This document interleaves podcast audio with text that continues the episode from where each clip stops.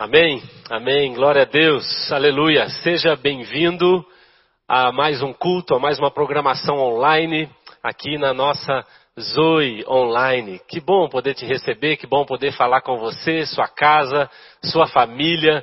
Que Deus abençoe você onde você estiver. E ainda, de modo ainda mais especial, eu creio que nós iniciamos esse culto também falando sobre o mês da família. Iniciamos agosto, e agosto para nós, da comunidade Zoe, sempre é um mês muito especial, também porque nós celebramos e enfatizamos nesse mês as famílias, os valores bíblicos relacionados à família. Então eu quero profetizar, seja bem-vindo, não só uma programação online, mas seja bem-vindo ao melhor mês da sua vida, da história da sua família até aqui, em nome de Jesus. Eu profetizo que esse mês será transformador, que algo poderoso de Deus vai acontecer dentro da sua casa, coisas que você vinha esperando, coisas que você vinha orando, coisas que você vinha clamando a Deus para que fizesse, então, nesse mês, eu profetizo, o Senhor abrirá os céus e haverá um movimento de Deus na direção da sua casa, na direção da sua família, e coisas poderosas vão acontecer sobre nós em nome de Jesus. Eu tomo posse disso para minha casa,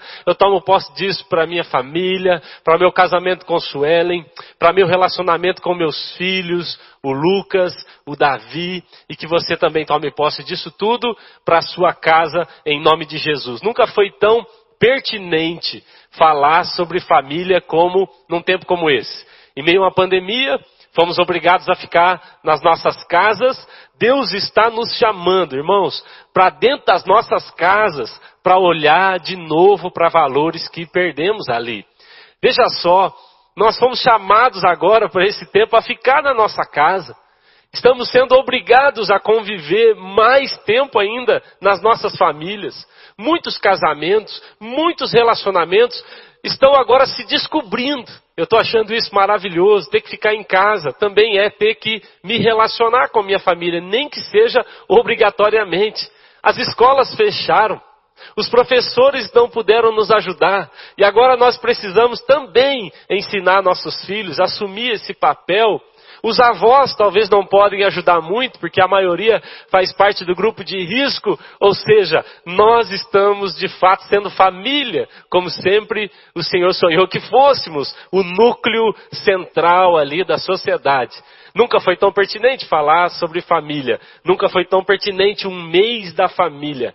Esse ano, o tema que nós lançamos como o tema do mês da família é famílias que transbordam.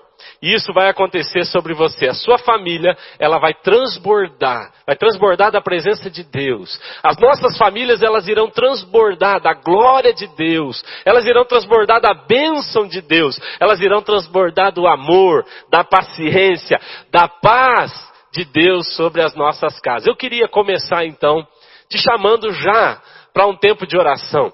Entendemos que tudo que Deus faz é responder orações. Então eu queria já começar pedindo que você, se você está aí com sua família, impõe as mãos, toque um ao outro, especialmente você pai, mãe, toque agora os seus filhos, abrace a sua esposa, ministre sobre seu esposo, os pais com os filhos, os filhos com os pais, mas eu queria pedir que você tivesse um momento profético agora na sua casa de oração e de declaração profética sobre a sua casa em nome de Jesus. Jesus. Pai, nós oramos ao Senhor. Esse mês é tão especial para nós. Nós necessitamos tanto de uma intervenção sua na nossa casa. A nossa casa precisa de Cristo. Reconhecemos que não há nada de bom que possamos fazer a nossa família que não seja Cristo. Cristo é a pessoa central. Cristo é a única chance. Cristo é, a, é, toda a resposta. Cristo é a única solução para a nossa casa. Então agora nós profetizamos bênção sobre nossas famílias. Bênção sobre os filhos, sobre os pais, sobre os irmãos. Bênçãos, ó Deus, sobre nossos relacionamentos. Bênçãos nos nossos casamentos.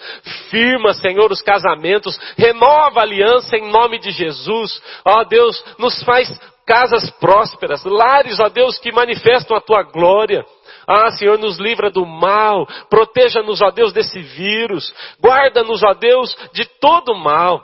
Ah, Senhor, nós oramos para que já no começo desse mês, agosto, o mês que declaramos ser o mês da família. Ah, Senhor, nós oramos já pedindo ao Senhor uma intervenção sobrenatural como nunca vimos, algo diferente, algo novo na nossa casa e que nesse tempo tão diferente possamos experimentar também manifestações diferentes do Senhor na nossa casa. Ó Deus, traz a resposta, traz a resposta, ó Deus, que nós clamamos há tanto tempo, aquele filho que não converte, aquele esposo que não converte, ah Senhor, aquela pessoa que vive em vícios, aquele irmão, aquela irmã, Senhor, que está perdida ainda, Senhor, nós clamamos agora, em nome de Jesus, vamos fazer isso todos os dias, mas começamos já dizendo, Senhor, toca, toca, Espírito Santo toca, em nome de Jesus oramos, obra das trevas caiam por terra, todo intento do diabo caia por terra, toda cilada que Satanás armou, tudo aquilo que ele amarrou,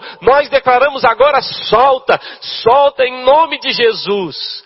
Ah, Senhor, nós profetizamos, são seus, são seus, a nossa família é tua, e nós, Ó Deus, queremos corresponder com as orientações dadas pela Sua palavra. Nos ajuda, Senhor, então, em, em nome de Jesus, a corresponder com a Tua palavra, corresponder com o Teu Espírito Santo. Nos ajuda, Pai. Nos orienta durante esse mês com palavras, com profecias, com visões, com direções. Seguiremos todas elas em nome de Jesus. Amém. Amém. Amém. Glória a Deus. Glória a Deus. Eu quero ler dois textos da palavra de Deus com você. Nós vamos ler. Eu não sei se eu passei primeiro João ou primeiro Isaías, mas pode ser qualquer um dos dois, tanto faz. Então vamos ler primeiro o livro de João, capítulo 13. João, capítulo 13. Se você estava passando por aí, talvez pelo meu Instagram, talvez pelo Facebook, alguém mandou esse link para você, Parece ser por acaso, mas não é. Há uma ação de Deus em seu favor, há uma conspiração de Deus em seu favor. Você está aí exatamente no lugar onde Deus queria, ouvindo a palavra que Ele preparou para você. Talvez eu não seja o, o, pregador, talvez eu não seja o ministro mais preparado, mas com certeza há um espírito que se move através de mim e ele sim está muito preparado. Então essa é uma palavra para você, para sua casa. Receba isso como sendo palavra de Deus para a sua vida. Nós vamos ler dois textos. O primeiro está em João capítulo 13. Nós vamos ler o verso 34 e o verso 35 diz assim: Um novo mandamento lhes dou. João 13, 34. Um novo mandamento lhes dou. Amem-se uns aos outros, como eu os amei. Vocês devem amar-se uns aos outros. Com isso, todos saberão que vocês são meus discípulos, se vocês se amarem uns aos outros. Preste atenção. Jesus fala: Eu vou dar um novo mandamento. E o novo mandamento não parece novo, porque ele está dizendo que vocês amem uns aos outros. Agora, onde está o segredo? O segredo está aqui. Jesus diz: amem uns aos outros. Isso não é novo. Isso já foi dito há muitos anos. Mas Jesus fala: agora eu tenho uma novidade. A novidade é: amem como eu vos amei. Aí está a grande diferença. Agora, Isaías 54. Isaías 54, nós vamos ler também esse que é o texto, tema do ano de 2020, o ano do transbordar. Foi citado esse texto no vídeo, mas eu quero também ler ele com você. Diz assim, Isaías 54, a partir do verso 1, a palavra de Deus diz assim: Canta, Ó estéreo, você que nunca teve um filho, irrompa em canto, grite de alegria. Você que nunca esteve em trabalho de parto, porque mais são os filhos da mulher abandonada do que os daquela que tem marido, diz o Senhor.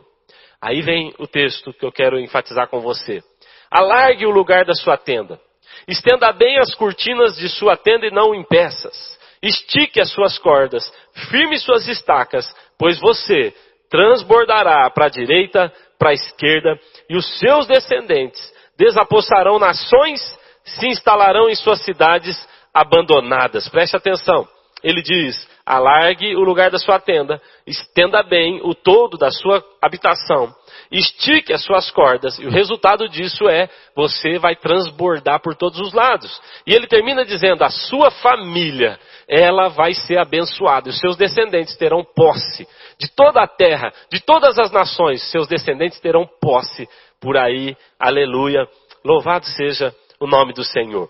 Irmãos, infelizmente nós vivemos em meio a uma sociedade que se organizou com famílias disfuncionais. Infelizmente, a maior parte é, não, eu acredito que a maior parte tem se organizado com valores cristãos, mas infelizmente temos muito, muita coisa que está perdida, não está legal, a gente fica até abismado com algumas coisas que vemos.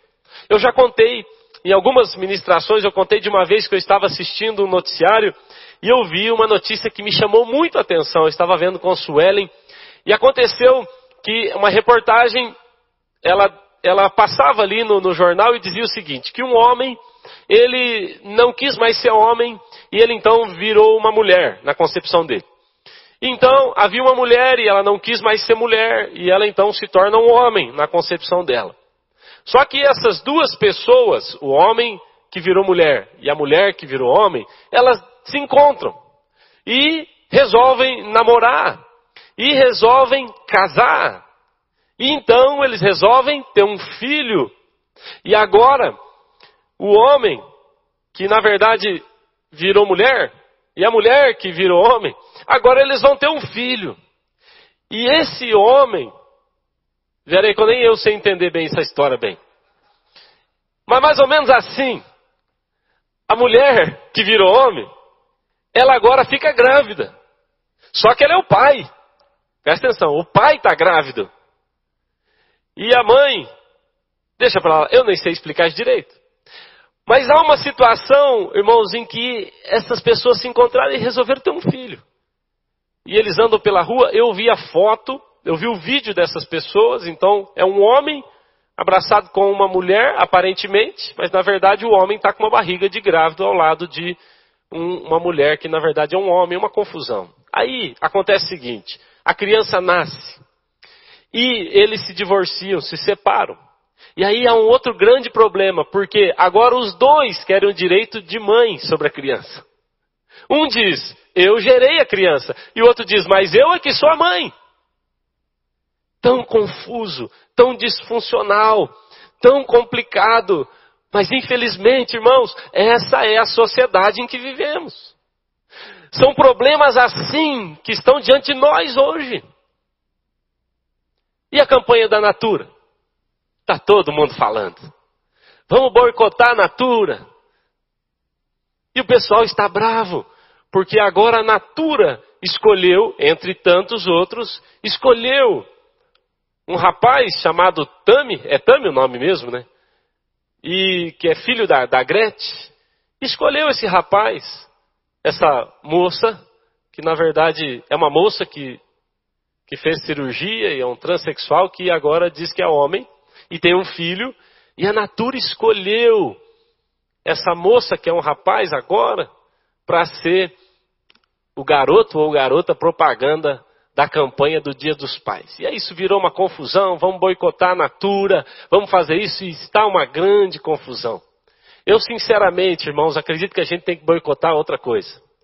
Nós precisamos boicotar, de fato, são os projetos de Satanás.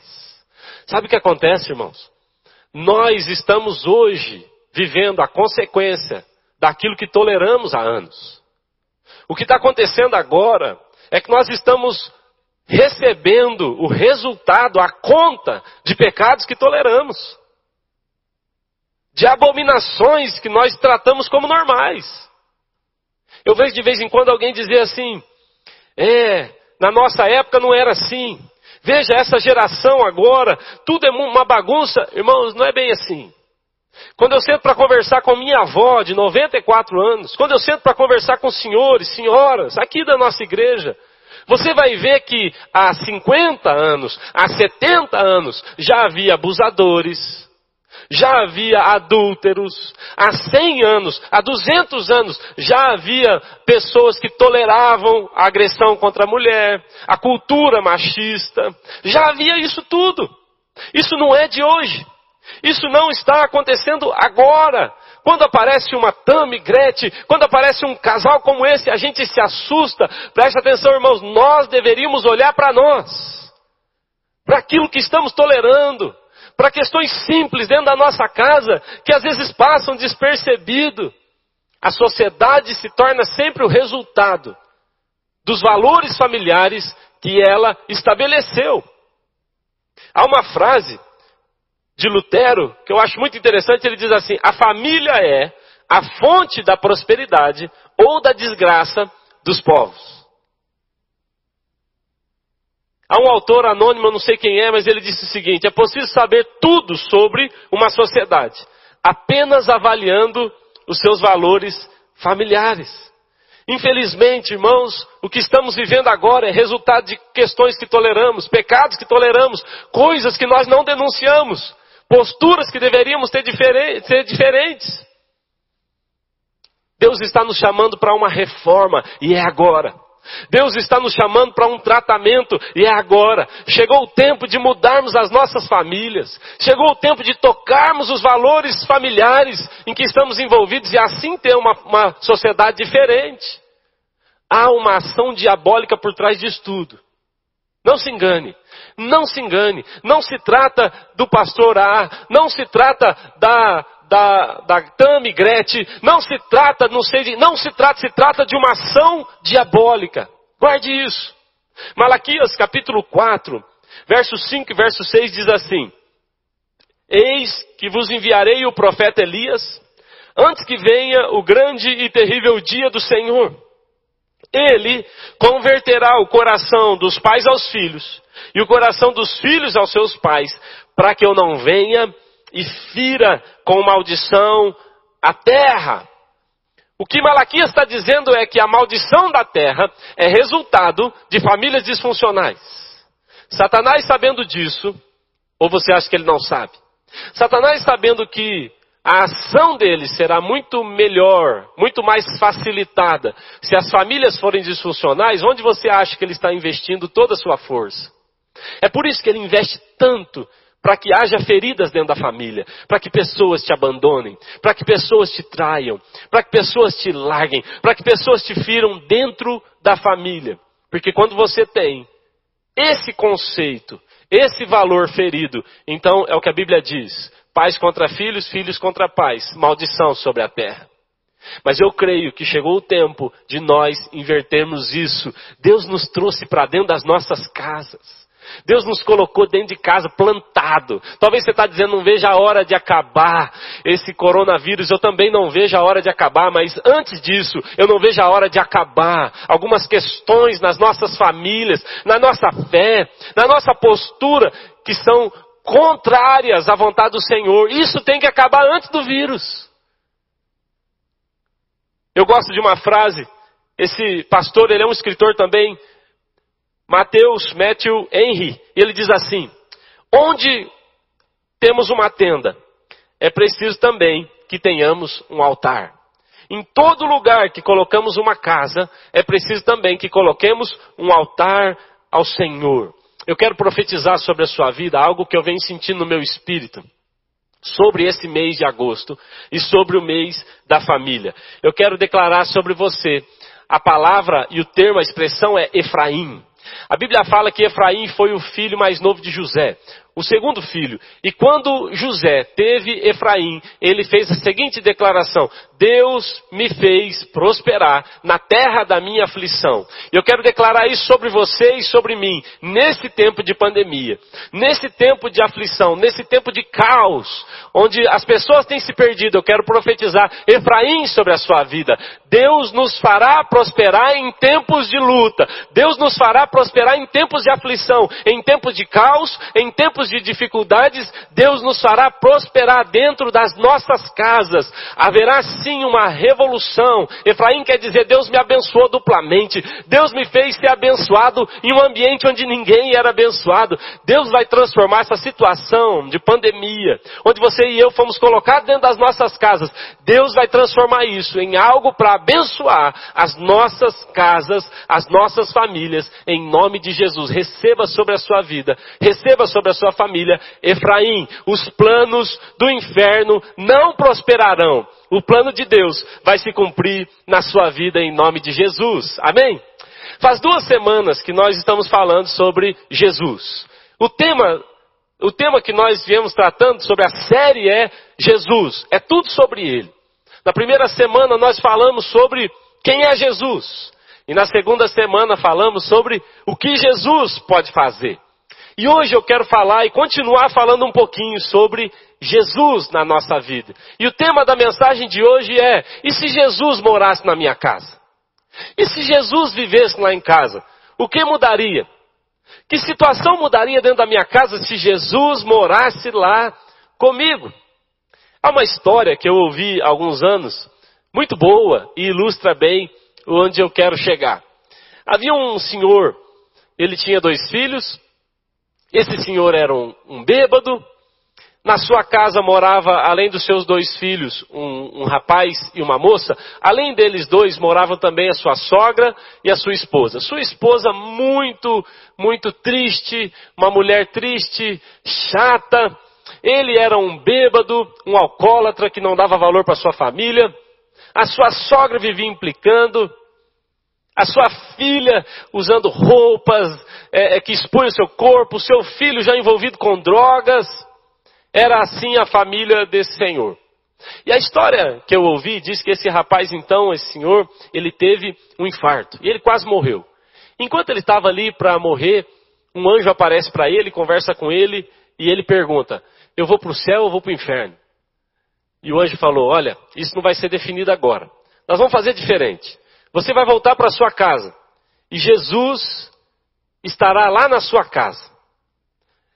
Nós não vamos dizer quem é Jesus na sua casa. Talvez possa ser sua esposa, talvez pode ser sua sogra, talvez pode ser um dos seus filhos. Ele estará lá. Então a maneira como você tratá-lo, isso vai definir se você vai para o céu ou se vai para o inferno. E o Senhor ficou feliz por não ter morrido, voltou para sua casa, a família ficou feliz de ter recebido. Então, quando eles chegaram lá, ele fez uma reunião e falou: Gente, é o seguinte. É, um anjo apareceu para mim e falou que um de vocês é Jesus. Quem é Jesus aqui? E ninguém se posicionou. A mulher falou: Bom, eu não sou. A sogra disse: Eu não sou. E ele falou: Claro que não é. A filha falou: Eu não sou. O filho disse: Eu também não. E o pai falou: Eu também não. Mas ele ficou na dúvida e falou: Alguém é Jesus aqui e não está querendo dizer para nós quem que é. E eles começaram a conviver e ele pensou: bom, agora eu preciso tratar bem. Porque vai que a minha esposa é Jesus. Então ele começou a tratar a sua esposa como se ela fosse Jesus. E ele cuidava dela, e ele a beijava, e ele a servia, e ele levava café da manhã para a esposa. Então a esposa dele, que era uma mulher triste, abatida, chata, ela com esse tratamento, agora a esposa começou a corresponder e se transformou numa mulher doce, amável, carinhosa. E o marido pensou: será que ela é Jesus? Então ele falou: e se Jesus for minha sogra? Puxa! E ele começou a tratar bem a sogra, e a cuidar da sogra, e a sogra que era ruim com ele começou a corresponder com ele. E logo ele tinha um relacionamento bom com a sogra. A filha está feliz, a mãe está feliz, mas ainda havia um grande desafio. Ele estava muito distante dos filhos. Então ele começou a investir em sua filha e dizer que a amava e dizer que ela era linda e beijá-la e cuidar dela melhor e acompanhar ela em suas atividades. E de repente essa moça tão distante começou a mudar o seu modo de falar, o seu modo de vestir e daqui a pouco ela já começou a participar das coisas em família, o seu filho, tão distante, envolvido em drogas, ele falou, vai que é esse menino que é Jesus. E ele começou a tratar bem. Em compensação, a sua família achava que ele era Jesus. E de repente, o relacionamento dele com o filho é reestabelecido. O relacionamento dele com a filha é reestabelecido. A filha está feliz, a mãe está feliz, a sogra está feliz, o filho está feliz, ele está feliz. Depois de algum tempo, a sua casa é um verdadeiro lugar abençoado. A sua casa passa a ser um lugar parecido com o céu. Então, o anjo aparece para ele mais uma vez e diz: Eu vim saber como é que andam as coisas. E ele falou: Olha, seu anjo, eu não sei. Eu não sei quem é Jesus. Eu queria até que você me contasse. Mas até agora nós não descobrimos quem é Jesus. Nós estamos tentando, nós procuramos saber. Cada um de nós acha que Jesus é o outro, mas a gente não chegou a uma conclusão ainda. E o anjo falou: Cada um de vocês foi a manifestação de Cristo um para o outro.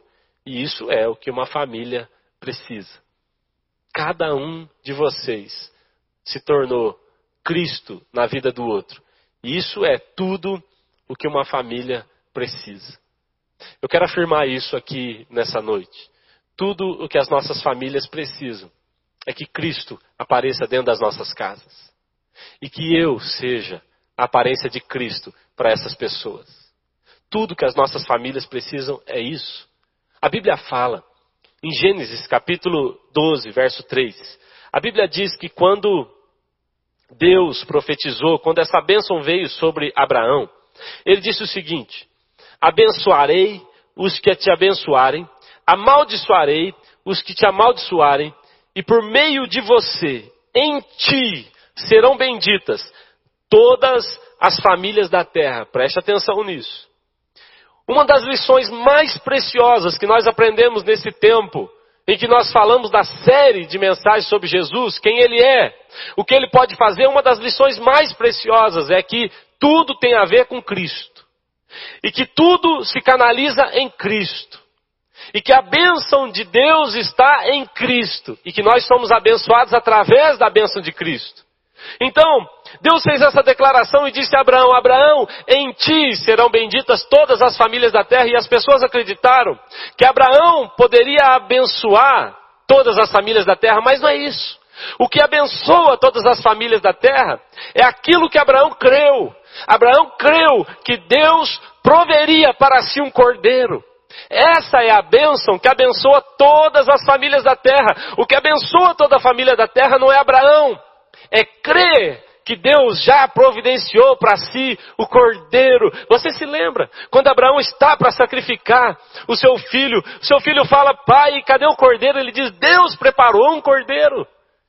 Eu ouvi outro dia essa frase de um profeta, ele diz, porque Deus preparou um cordeiro, você não precisa sacrificar sua família. Ninguém mais precisa matar sua família.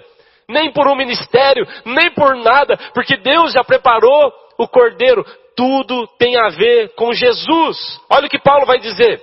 Romanos capítulo 11, verso 36, Paulo diz assim: Porque dele, por meio dele e para ele são todas as coisas. A ele, pois, a glória eternamente. Amém porque dele, por ele, para ele são todas as coisas. Preste atenção, isso tem a ver com família, tem a ver com Cristo, mas tem a ver com família, porque não há bênção para sua família e para minha família fora de Cristo. Não há bênção, não há mudança, não há toque na nossa família, não há nada que a mude se não for Cristo. Não há mudança fora dele. Paulo está dizendo, tudo é por meio dele. Em Efésios nós falamos isso, tudo convergiu em Cristo, tudo afluiu para Ele, tudo correu para Cristo. E agora tudo que eu preciso está em Cristo. A bênção que você tanto quer para a sua casa, a bênção que você tanto quer para o seu casamento, a bênção que nós tanto queremos para os nossos filhos, tudo está em Jesus. Eu quero ser muito franco com você, minha irmã, meu irmão. Se você está casado com alguém que não tem Cristo na sua vida, deixa eu te falar uma coisa, uma orientação simples. Se você está casado com alguém que não teme a Cristo, faz o seguinte: ore agora para que essa pessoa se converta. Ore agora pela conversão dessa pessoa. Ela jamais será uma pessoa melhor sem Cristo. O que nos torna pessoas diferentes, o que nos torna abençoados e abençoadores é Cristo em nós. Se você está casado com alguém que não teme a Cristo, ou se você é essa pessoa no casamento que não teme a Cristo, peça a Deus: Senhor, hoje eu entrego a Ti a minha vida. Ou então diga, Senhor, eu abençoo, eu declaro essa pessoa convertida. Prego o evangelho para essa pessoa. Ela nunca será uma pessoa abençoada sem Jesus, porque todas as bênçãos estão nele. Se os seus filhos não temem a Jesus, se sua nora, se seu genro, se seus tios, se eles não temem a Jesus, a minha dica é: ore para que eles se convertam. Eles jamais serão pessoas abençoadas sem Cristo. De vez em quando eu ouço gente dizendo assim: meu filho não é convertido, mas é um homem honesto e trabalhador. Infelizmente, honesto e trabalhador vai para o inferno. Nunca serão pessoas abençoadas se não entregarem a vida a Cristo. Esse é o segredo. Cristo. Precisamos de Cristo na nossa casa. Precisamos de Cristo no nosso casamento. Precisamos de Cristo no nosso relacionamento. Irmã, se você está noiva de um rapaz que não é convertido, olha, ore para que ele converta ou largue desse rapaz. Mas pelo amor de Deus, saiba que ele nunca será alguém fiel, firme, abençoado, se não temer ao Senhor. É o que a Bíblia diz. Se você está paquerando alguém que não é de Jesus, Peça a Deus que o converta. Eu quero enfatizar isso. Tem a ver com Cristo. Não tem a ver com a pessoa, a força de vontade dela. Tem a ver com Jesus. Toda pessoa que está em Cristo, todo aquele que está verdadeiramente em Cristo, enxertado nele, então recebe da fonte, recebe da seiva, e a sua vida é mudada, e ele é melhor em sua casa. Mas se a pessoa não está em Cristo, infelizmente, você vai insistir, insistir. E vai ser triste o final. Ore por conversão. Esse é um tempo de conversão. Esse é um tempo de salvação. Deus está fazendo isso nesse momento sobre as nações. Segundo Coríntios, capítulo 1, verso 20, a Bíblia diz assim: Porque todas quantas são as promessas de Deus, todas elas têm em Jesus o sim e o amém. Veja só, as promessas de Deus e as bênçãos de Deus, elas só te encontrarão em Cristo. A Bíblia diz em João capítulo 3, verso 27, o homem não pode receber coisa alguma se do céu não lhe for dado. Só há uma chance para a nossa família. Só há uma chance para a nossa casa. Só há uma chance para o nosso casamento. Só há uma chance para os nossos filhos. A chance se chama Cristo. Ou colocamos tudo sobre Cristo, ou não teremos nada no final. É Ele quem derrama do seu amor. É Ele quem é fiel e nos ensina a ser fiel. É Ele quem tem aliança e nos ensina a ter aliança. É Ele quem é sério e nos ensina a ser sério. Tudo tem a ver com Cristo. Preste atenção nisso que eu vou dizer. Eu quero entrar aqui mais profundamente no tema da família. Nós nos acostumamos a pensar que Deus está bravo e que se eu fizer algo que alegra a Deus, eu receberei uma benção. Nós nos acostumamos a pensar, e isso foi ensinado muito errado por muitas vezes, nos acostumamos a pensar que a nossa vida é assim. Eu tenho uma família que, não, que é disfuncional, tenho uma família que não vive abençoada, e que isso é resultado da minha falta de fé, que é porque eu magoei Deus, eu fiz alguma coisa no meu passado, e nós nos acostumamos a aceitar os problemas como resultado dos meus erros, e também a aceitar os benefícios como resultado dos meus acertos. Isso não é verdade. Deus parece bravo para você? Deus parece bravo com você? Eu quero te dizer uma coisa: Deus está feliz. Deus está feliz. Nós servimos um Deus feliz. Um Deus abençoador. A Bíblia diz que Ele é galardoador dos que o buscam. Só que não tem a ver comigo e com você. Esse é o ponto. Preste atenção. A Bíblia diz assim, 1 Timóteo 1,11. Olha só o que a Bíblia fala. Segundo o Evangelho da glória do Deus bendito, do qual eu fui confiado, encarregado. Agora veja só, essa palavra Deus bendito é a palavra grega Macarius. A Bíblia está dizendo, Paulo está falando a Timóteo, está dizendo, ele é um Deus bendito, ele é Macarius. Sabe o que quer dizer Macarius? Bem-aventurado, feliz, exultante, alguém que está saltando de alegria. Paulo está dizendo, preste atenção, Timóteo, Deus está saltando de alegria, Deus está feliz, Deus está exultante. Agora ele está feliz com Timóteo? Ele está feliz com Cezinha? Ele está feliz com o Shalom? Com a Camila, aniversariante? Ele está feliz com você? Não, não. Deus não está feliz porque Deus não está feliz comigo. Não tem a ver comigo. Não, Deus está feliz com Jesus. Porque Jesus concluiu, porque Jesus fez toda a obra. Aleluia! Deus está feliz com Jesus. Então qual é o segredo? Porque a Bíblia diz que ele está feliz, ele está exultante. Então a Bíblia diz que ele deu todas as coisas para Cristo. Então, quando nós estamos em Cristo, nós somos cordeiros com Cristo. Qual é o segredo, então? O segredo é nos esconder em Cristo. Esse é o segredo. O segredo de uma família abençoada. Ah, irmão, não é tentar fazer de tudo para minha família se render a Jesus. Não, irmãos, o segredo de uma família abençoada é me esconder em Cristo. É me esconder em Cristo. Não é pelo nosso esforço, é pelo esforço de Jesus. O segredo é me esconder em Cristo. Olha só, o que Paulo vai dizer em Gálatas capítulo 2, verso 20. Logo já não sou eu quem vive, mas é Cristo que vive em mim. E esse viver que agora tenho na carne, vivo pela fé no Filho de Deus que me amou e a si mesmo se entregou por mim. Aleluia. Sabe por que Deus nos abençoa? Sabe por que Deus quer abençoar nossas casas, nossas famílias? Sabe por que podemos receber bênçãos sobre as nossas casas as nossas famílias? Porque então quando nós nos escondemos em Cristo, Deus nos olha e vê Cristo. É por isso que nós somos chamados de cristãos, de pequenos cristos. É isso, o grande desafio. A grande transformação da nossa família acontecerá quando nós nos escondermos em Cristo. Veja só, Romanos capítulo 8, verso 29, esse sempre foi o desejo de Deus, que nos tornássemos pequenos cristos. Diz assim em Romanos capítulo 8, verso 29. Porquanto, aos que de antemão conheceu, também os predestinou para serem como?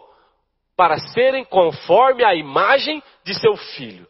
Presta atenção, a Bíblia está dizendo, ele nos escolheu para que fôssemos conforme a imagem do seu filho, a fim de que ele seja o primogênito entre muitos irmãos. Esse é o grande segredo. Se você e eu queremos uma família abençoada, esse é o segredo. Se esconda em Cristo. Como é que eu me escondo em Cristo, pastor? Viva como ele viveu. A única maneira que temos para estar abençoado, Deus não está feliz comigo, Deus está feliz com Jesus. E quando o Cezinho está escondido atrás de Jesus, Deus está feliz comigo a partir de Jesus. Qual é o jeito que eu faço para me esconder em Jesus? Andar como ele andou. O grande desafio das famílias transbordantes, guarde isso, o grande desafio que temos é o desafio de andarmos como Cristo, amarmos como Cristo, falarmos como Cristo, respondermos como Cristo, abraçar como Cristo, perdoar como Cristo, cuidar como Cristo. Isso é se esconder em Cristo. E isso te fará alguém abençoado, porque um Deus feliz, um Deus exultante, é também um Deus abençoador e galardoador de todos nós. Esse é o segredo, esse é o caminho. Se esconda em Jesus. Se esconda em Cristo. Esconda a sua família em Cristo. Você já imaginou como seria se Jesus morasse nas nossas casas? Você já pensou como seria se cada um de nós fosse Cristo para as pessoas dentro da nossa casa? Como seriam as nossas famílias se toda vez que eu entrasse na minha casa, o Lucas dissesse: Jesus chegou? Se toda vez que eu entrasse na minha casa, Suelen dissesse: Jesus chegou? Se toda vez que eu abrisse a porta da minha casa, depois de um dia estressante, o Davi dissesse: Jesus chegou. Que casa eu teria? O grande segredo para as famílias transbordarem, guarde isso, é Cristo. Mas agora, é Cristo em nós. Cristo em nós.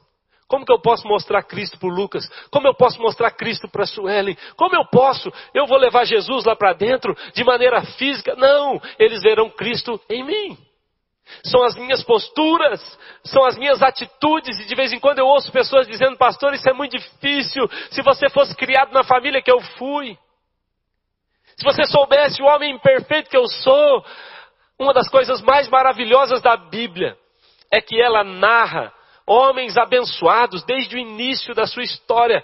Foram pessoas distantes, foram pessoas que erraram demais. A Bíblia não esconde os defeitos de homens que a Bíblia considerou no, no, no depois, foi considerado homens de Deus, cheios de defeitos, de famílias disfuncionais, mas que depois se transformaram simplesmente em Cristos para sua casa, para sua família. Esse é o nosso chamado nesse mês da família, o de nos escondermos em Cristo e de apresentar esse Cristo para as nossas famílias.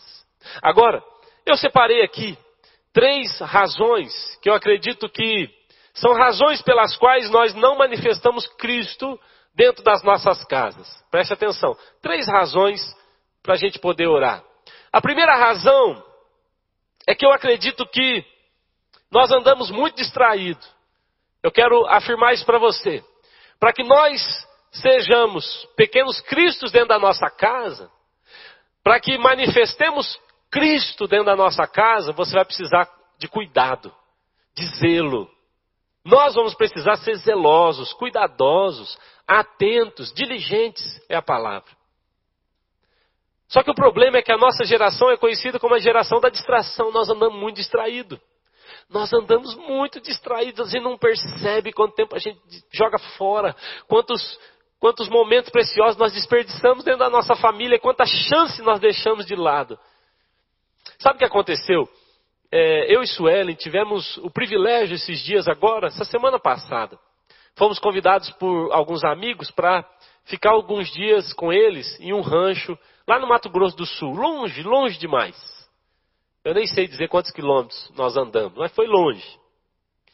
E aí, quando nós chegamos nesse rancho, não tinha lá televisão, não tinha lá internet e não tinha telefone.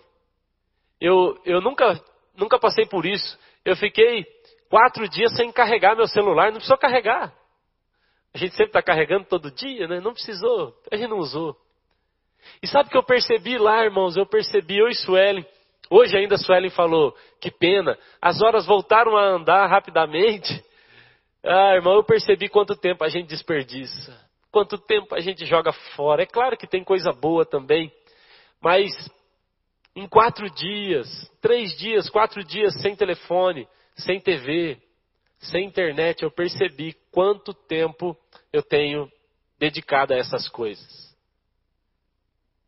Eu lembro que um dia Lá, lá tem uma hora a menos do que aqui. Eu lembro que um dia é, a gente não ficava com relógio, a gente não usava celular, então a gente não tinha nem noção de hora algumas vezes.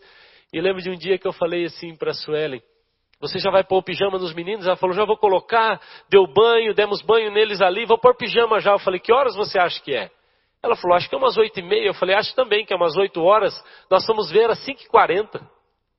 5h40 da tarde, a hora não passava, eu acordava, fazia devocional, lia a Bíblia, encontrava as pessoas, via lá os bichos. E quando eu ia ver ainda era sete horas. Era oito horas ainda, a hora não passava. Não é, é porque agora eu estava usufruindo dela. E eu pude fazer isso com o Lucas, com o Davi, com o Suelen. Que tempo maravilhoso que eu percebi é que nós nos distraímos facilmente. É fácil nos distrair. E eu vou dizer a você, não só pela rede social, pela TV, pela internet, não, não só por isso, nos distraímos sobre nossas funções, nos distraímos sobre a nossa missão. A nossa principal missão dentro de casa é manifestar Cristo. Presta atenção, você mãe, a sua principal missão não é lavar louça, não é cuidar dos meninos, não é arrumar a casa, a sua principal missão é manifestar Cristo.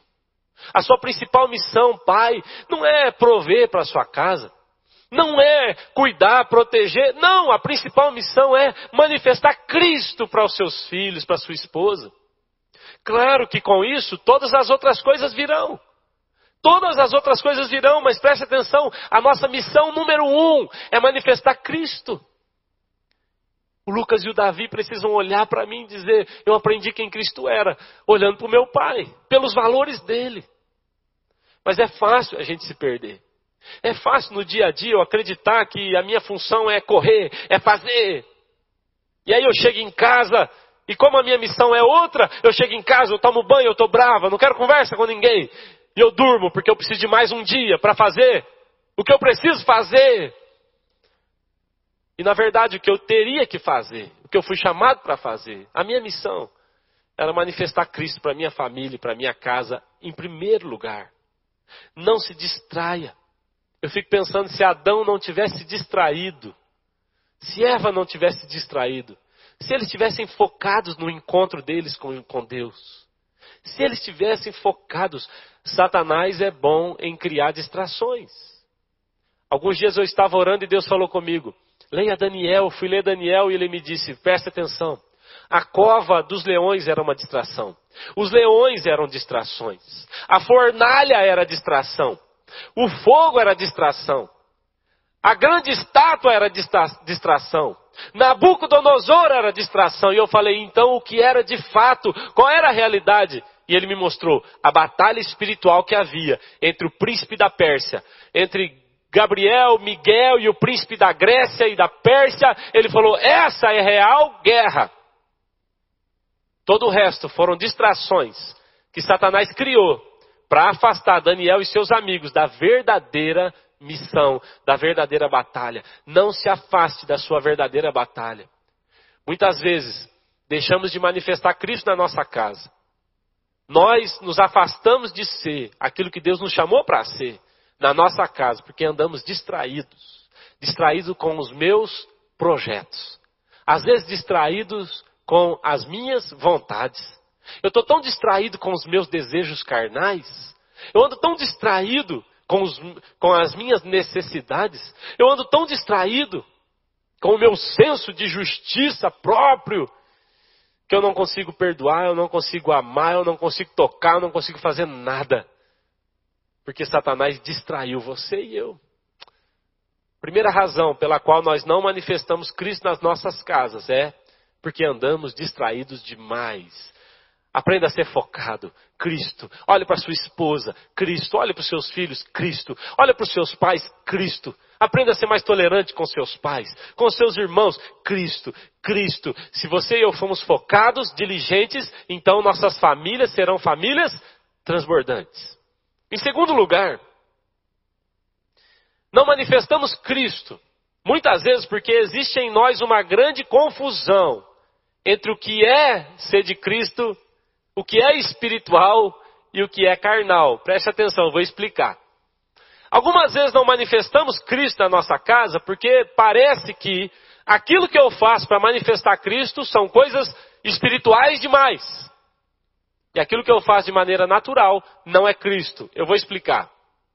Algumas pessoas elas acreditam que são cheias do Espírito porque elas falam em outras línguas porque elas profetizam, porque cantam louvores. Pregar é espiritual, liderar uma célula espiritual, e a igreja é espiritual, dizimar é espiritual. Citar a Bíblia em casa, isso é espiritual, há uma confusão. Às vezes não entendemos bem o que é ser espiritual, o que é ser cheio do Espírito. Algumas pessoas, a Bíblia diz que fizeram tudo isso e no final elas ouviram de Cristo: Eu nem te conheço. Nós tratamos as coisas às vezes de maneira errada, confusa.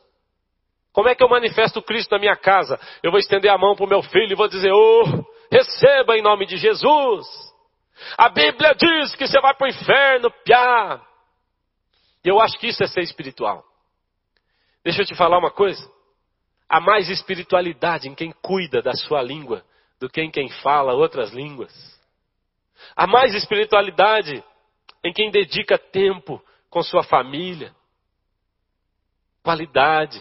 Há mais espiritualidade em quem desliga um celular para ter uma boa conversa com seus filhos, com sua esposa. Há muita espiritualidade em quem para para ter uma conversa olho no olho. Há muito Espírito Santo em alguém que se prepara para satisfazer sexualmente o seu cônjuge. Estou falando de pessoas casadas. Há muita espiritualidade em alguém que resolve dar um presente quando não é dia de nada. Eu achei essa flor bonita, eu comprei esse bombom para você. Há muito Espírito Santo em alguém que ajuda nas tarefas de casa. Olha essa frase que legal. É, é a frase de um, de um, de um pastor, eu não, não conheço, mas o seu nome é W.F. Batt, B-A-T-T.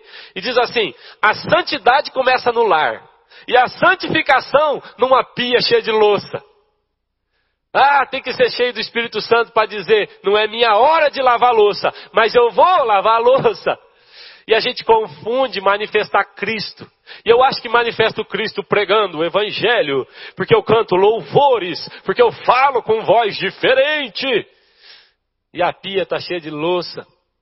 E a mulher está triste. E os filhos não têm atenção. Ah, tem que ser cheio do Espírito para ficar quieto. Tem que ser cheio do Espírito. Uma vez eu preguei isso para um, um, um, casal que estava fazendo bodas. Eu disse: vocês ouviram falar que o diálogo é o segredo de um casamento. Eu quero te dizer: às vezes o segredo é o silêncio.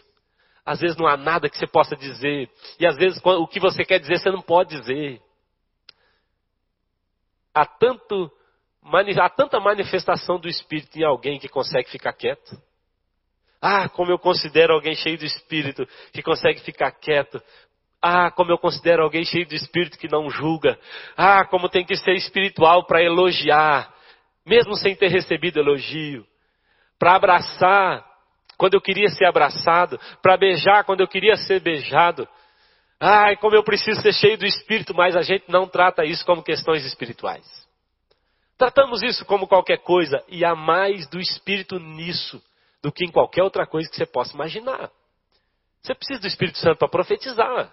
Você precisa do Espírito Santo para pregar, para ir à igreja, aleluia. Mas você precisa do Espírito Santo também, entender que o Espírito Santo está te conduzindo, cheio do Espírito, a beijar sua esposa, a beijar os seus filhos, a dizer: hoje eu cancelei o futebol, eu tinha outras coisas para fazer, para ficar com vocês. Vai dormir um pouco mais, eu vou cuidar aqui, eu vou fazer isso para você. Algumas tarefas que você sempre faz, eu vou fazer.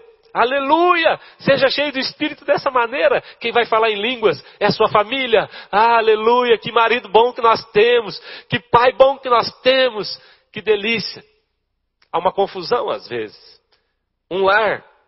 Eu percebo, irmãos, que às vezes nós consideramos batalha espiritual algumas coisas.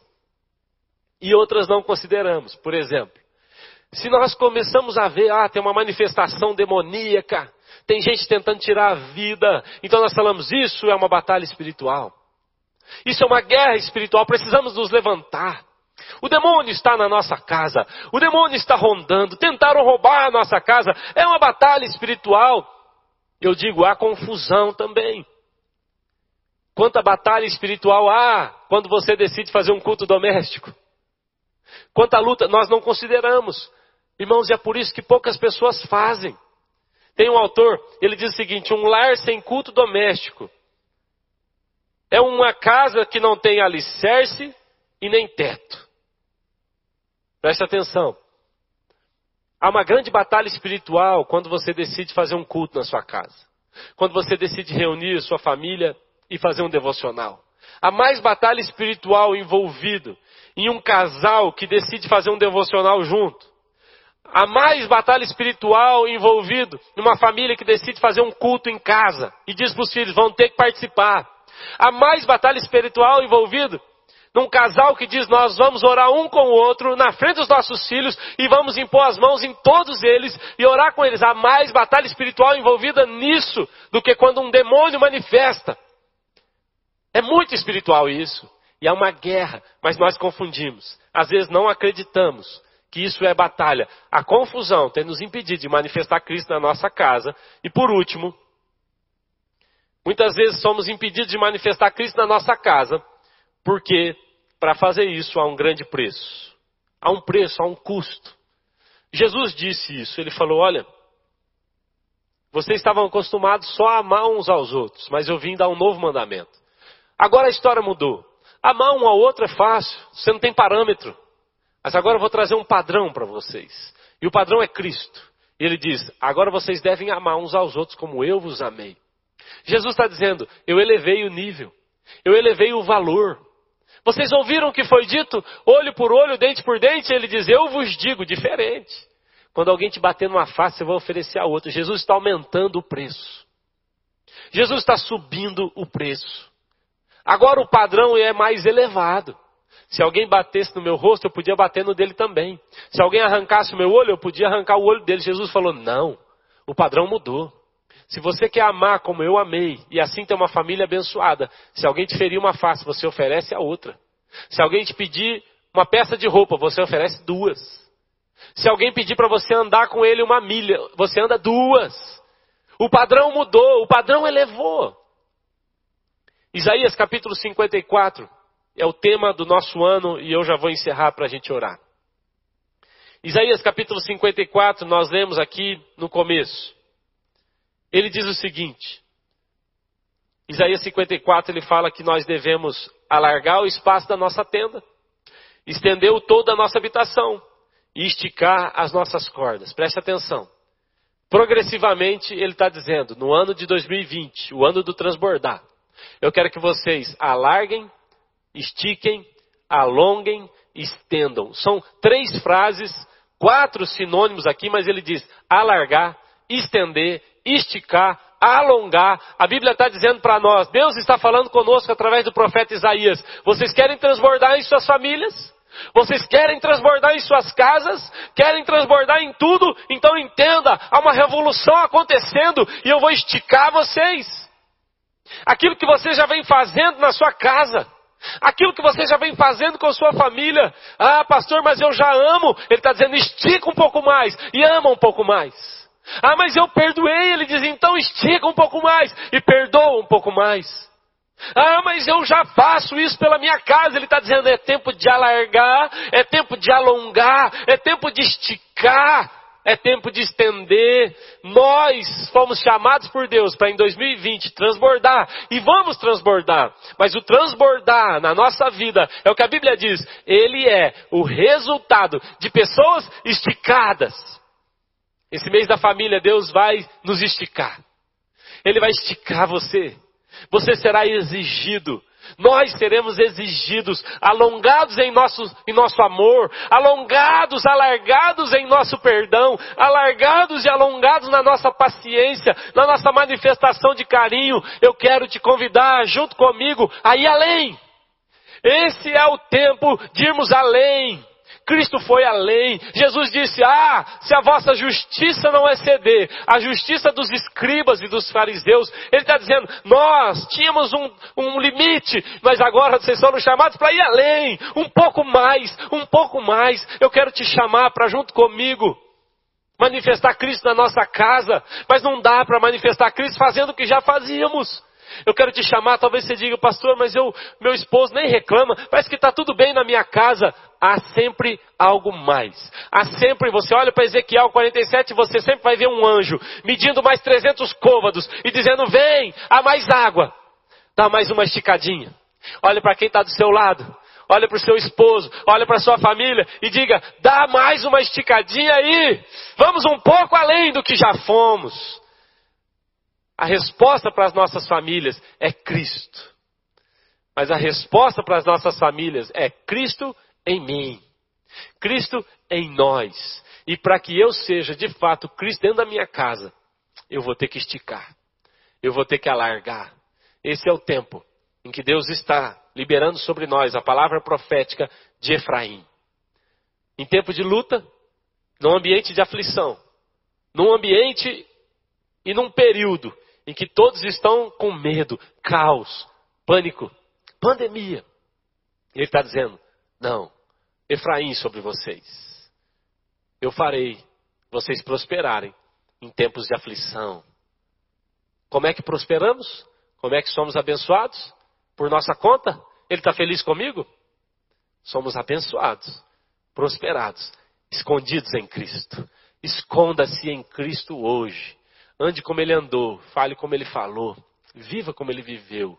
E toda a sua família, toda a minha família verá Cristo em mim. Então, todas as bênçãos que Cristo herdou, nós possuiremos dentro das nossas casas. Teremos família superabundantes. Aleluia, aleluia. Louvado seja o nome do Senhor. Amém. Amém.